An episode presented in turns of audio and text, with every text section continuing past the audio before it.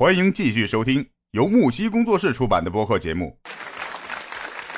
嗯，接下来的话就是要了解对方的一个感情感情经历。呃，为什么要说这一点呢？呃，也可能他跟你在一起的话，可能就是说他之前没有过感感情经历的人，哎，他比较单纯。嗯，这样的话呢，你们在一起相处的时候呢，会比较这个轻松自然一点，对吧？但如果他之前是有过一段感情经历的，那对你来说的话呢，不是说呃，我打比方啊，不是说呃要去纠结他之前和谁在一起，而是说以后这个人还会不会和他有什么纠缠啊？然后我们要注意的是，以后的日子当中的话，就是。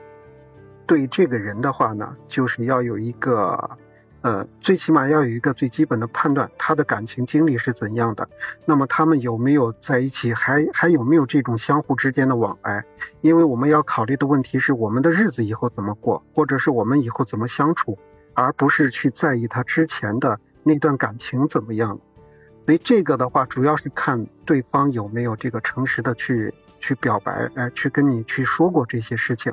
啊，那他对感情，嗯，对这方面的了解，就是说需要两个人交往的更多一些呀，感情更深入的时候才能去，才能去询问呢，或者说才能去侧面的了解，才能去聊这些事儿的，对吧？嗯，呃，这个没有特定的，有些有些人交往很快的话，他可能会各方面去去打听一下这个事情，或者是呃，有些人可能就是说有有些一对儿呃。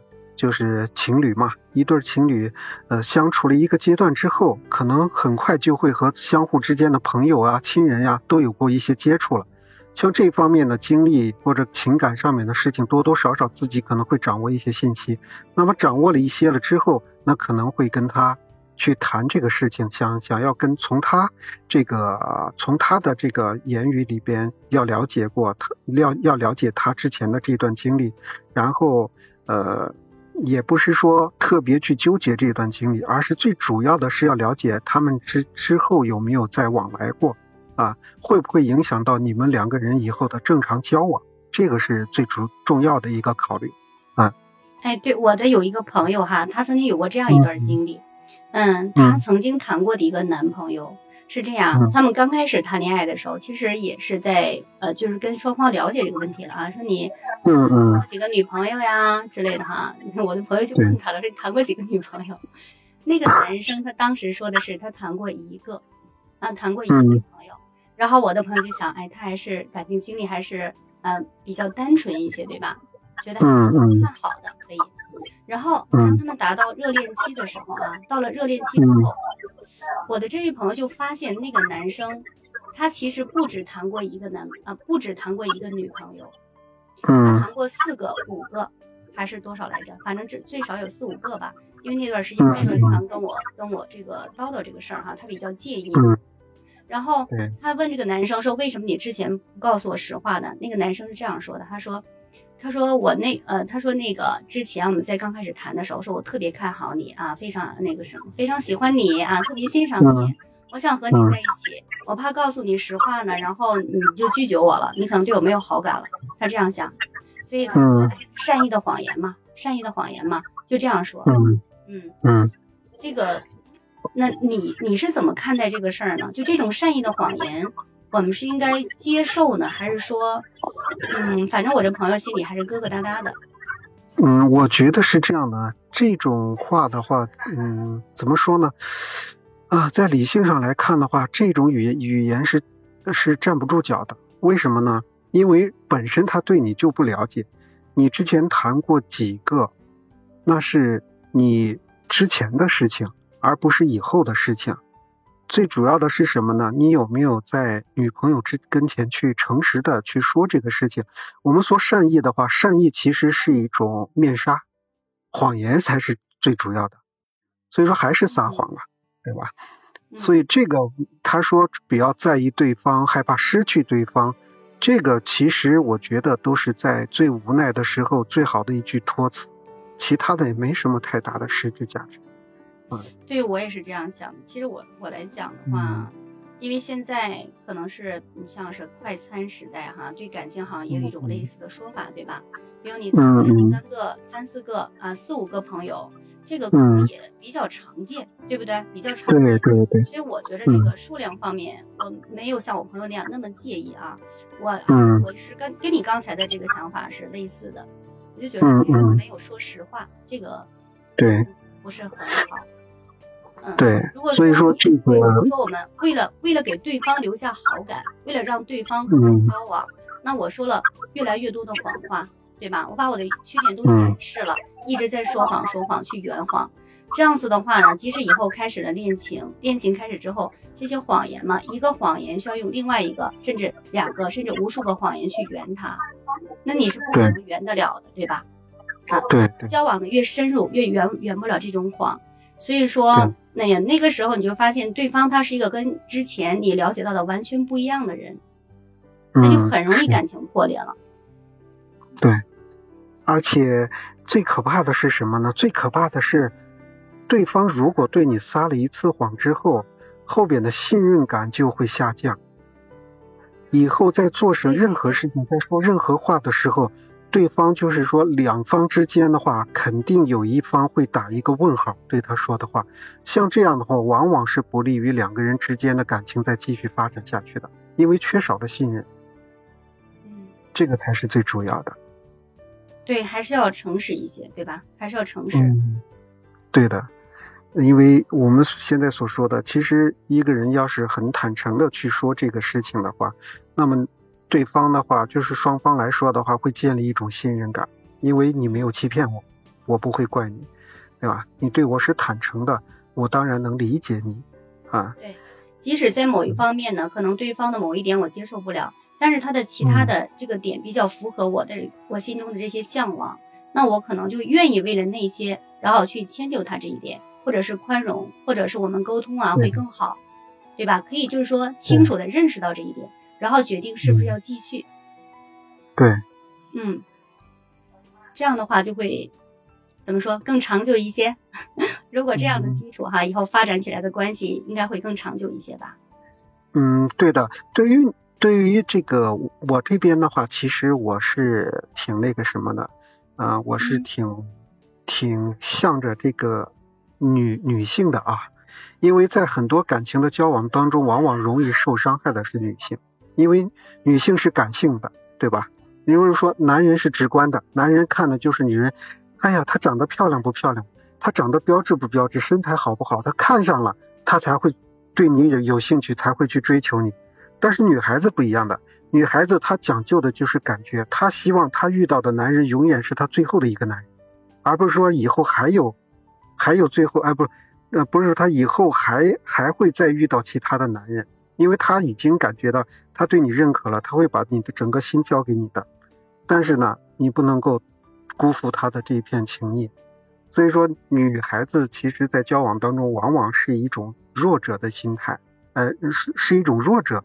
弱者，呃，还有是什么呢？女女方比较感性的话呢，往往就会被对方容易被对方打动，比如说嘘寒问暖啦，呃，还有就是为你做这个事做那个事了，为你想了很周到了，这个女孩子她的心很容易去动的，很容易去动摇的。最重要的是什么？对，最重要的是什么呢？对方是不是另有所图？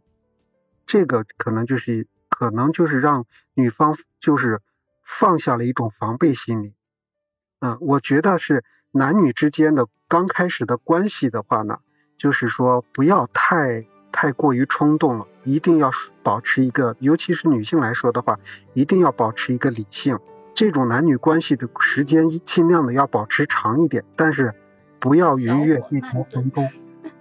对，呃。小火慢炖，对，才能够把这个把这个骨髓里边的精髓给它炖出来，知道？嗯，不要过早的去逾越这样的一个鸿沟，而且的话呢，千万不要因为一美遮百丑的这种心态，因为有些女孩子，其实我觉得女性有时候比男人的审美观更强，知道吗？她觉得对方长得很帅。对她觉得对方长长得很帅，可能对方身上有很多明显的瑕疵，她都会忽略掉，她都会包容，她愿意去包容。她愿意去去承受，但是这些忽略掉的问题，往往会引起以后两个人之间感情的破裂。这种其实真正到时候受伤害的，其实还是女性。对，虽然现在就是说，呃，新时代呀，对吧？像年轻人呀，嗯，小男孩、小女孩，其实女生主动的也有很多，但是实际上我觉得可能大多数的女性哈，大多数的女性还是说比较更感性化，真的是更感性化，她们更容易，就是更愿意，更愿意这个男朋友啊，他是我的一辈子，会更有更多的女性有这样的想法，就相对来讲，男生这样想这样想的可能是相对数量会少一些，对吧？对，对的。啊，我觉得真是要多跟 多和青音聊沟通一下，真的是特别有收获啊。呃，我就是纯粹的一个比较感性的女生，然后像刚才说谈感情什么的，就是觉得舒服啊就可以了，谈得来就可以。我甚至觉得就是其他很多方面啊，只要两个人谈得来，然后感觉有，那么其他很多方面都可以慢慢的去。去沟通啊，去改善呢，都可以这样。但实际上，嗯，经历过一次失败之后，就发现它不是那样的。有些东西它是改不了的。嗯，真的，对的。有些东西是改不了的。比如说我这个可能是嗯不太理解他的某一方面啊，然后想我们这个就是相处时间长了，那么会不会让他有所改变呢？改变成我喜欢的样子啊，我愿意接受的样子呢？但实际上并不会，并不会。因为这个东西其实，嗯，怎么说？我们要是和对方在一起哈，要接受他，其实要接受他的全部。嗯。在要求他改变之前，要征求他的意见，对吧？而且他愿意不愿意？我们有没有这样的一个，嗯，有没有这样的一个要说资格吧？好像不太合适啊。就是他的那些让你不满意的地方，实际上是他人生，是他这个性格的一部分。他可能是就是几十年之后，几十年以来形成的。我们要想用短短的一一小段时间去改变他，这个真是可能性太小太小了。嗯，对的，因为是这样，两个人相处在一起，呃，以后面临的是生活问题。所以说，当男女朋友关系一旦确定为夫妻关系的时候，将来两个人承担的就是一个生活了。所以说，人是在这种感情当中。双方都要成长起来的，呃，现在很多人的话是这样的，他是没有明显的一个认识，就是结婚前的情侣关系和结婚后的这个夫妻关系之间，他们应该应当面对的是什么样的一种改变，什么怎么样的一种成长？可能有些人结了婚之后的话，他还是认为他自己还是像在这个情侣关系当中的角色一样，他永远希望男方把他当做自己的宝，宠着爱着，但实际上。两个人真正面对生活的话，真的生活的遇到的很多问题，会把两个人的心态都在逐渐的改变。如果这个时候他如果就是任何一方如果跟不上成长的话，他们之间的感情肯定会出现各种问题的。对对对，这个成长也是双方也是共同的，真是有太多的这个，比如说，嗯。呃，热恋期哈，恋爱期的人呀，或者说是婚姻存续期间的这个夫妻，对吧？如果说一方啊，这个事业发展的很好，然后经常接触的人呢，人际关系面会更广，那你生活的工作上接触的东西呢，也会更多一些。那另外一方啊，现在就是呃，多数可能是男方在闯事业，当然现在有越来越多的女强人也是在呃经营事业，对吧？也有男的在家里边居家的这种，现在也是越来越多了。不管是男方还是女方哈，一方在外面闯事业的时候，另外一个人在家里面，如果只知道围着厨房转，那你没有多的及时了解一下对方的那种发展，真的是，嗯，后果可想而知，差距越来越大，特别特别容易出现问题。对，这还是其实这还是在于双方的一个就是。双方的一个意识方面的方面的转转变还是没有转变过来，呃，才造成这种情况。其实现在很多这个家庭里边啊，你可以看到，呃，很多啊，因为现在社会节奏很快，生活压力大嘛，一哪一方能赚钱，哪一方就在外边开始赚钱，剩下的一个肯定是要把家庭照顾好，这个叫合作关系啊，这个叫合作关系。这个就是夫妻关系之外的另外一层关系，叫做合作关系。如果双方都懂得合作关系的话，这个家庭其实还是很和睦的。就怕的是不懂得合作，知道吧？只只知道是夫妻关系，但是心态又停留在情侣的心态当中，这样的话就就就遇到生活上各种问题的话，就都会出现摩擦、出现火花的。可是这个一说合作关系的话，好像把两个人的距离拉远了。呃，并不是这样，其实，呃。这个听起来好像是疏远了两个人的一个关系啊，疏远了一个距离。因为我在后后边的话话当中，我会着重去去讲这一层关系的。呃，因为我们现在的这个话题呢，呃，毕竟是讲两个人没有结婚之前的这这种相处关系嘛，就是从初次相处到情侣之间的相相处嘛，就是我们现在在讲这个。那么一会儿的话，我们提到这个婚姻当中出现的各种问题的话，我这边会。着重的讲一下夫妻关系和这个合作关系到底是怎么回事儿啊？对对对对，我们现在其实更多的是在聊这个，嗯嗯，在感情的初期、中期，对吧？这样会出现的一些问题啊，以及如何破冰啊，如何化解。我觉得真的是你给我提供了好多好多的思路，好多我之前没有想过的内容。节目告一段落，精彩继续。喜欢请订阅、评论、转发。